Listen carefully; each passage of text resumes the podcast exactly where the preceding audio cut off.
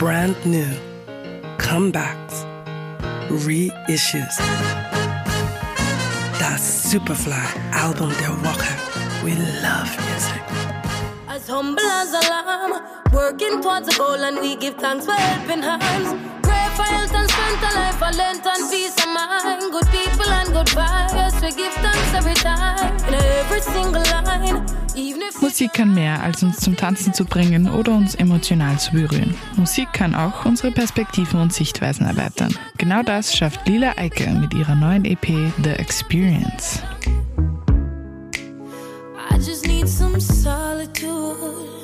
Oh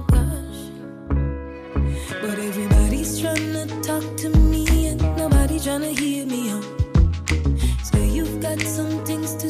Das Mini-Album bleibt ihren Wurzeln im Reggae treu, auch wenn sie nicht vor Einflüssen aus anderen Genres zurückschreckt. Sie mischt mit Geschick Neo Soul, Reggae, R&B und Hip-Hop, aber auch eine jazzige Ballade findet ihren Weg auf das Album. Lila Eike sieht sich weniger nur als Reggae-Musikerin, sondern vor allem als jamaikanische Musikerin.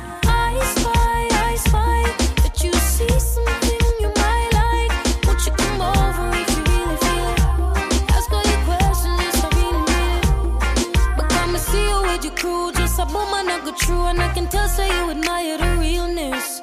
Look at me, looking at you, now you don't know what to do. Just relax and I go in on your feelings. Ay, I'm also Aufgewachsen in den Mayday Mountains in Jamaika, hörte Eike schon früh Reggae-Meister wie Bob Marley, Burning Spear und Garnet Silk, der aus demselben Bezirk stammte wie Lila. Mit ihrer Musik orientiert sie sich genau an diesen Künstlern, denn für sie hat ihre Generation diesen Musikern einiges zu verdanken.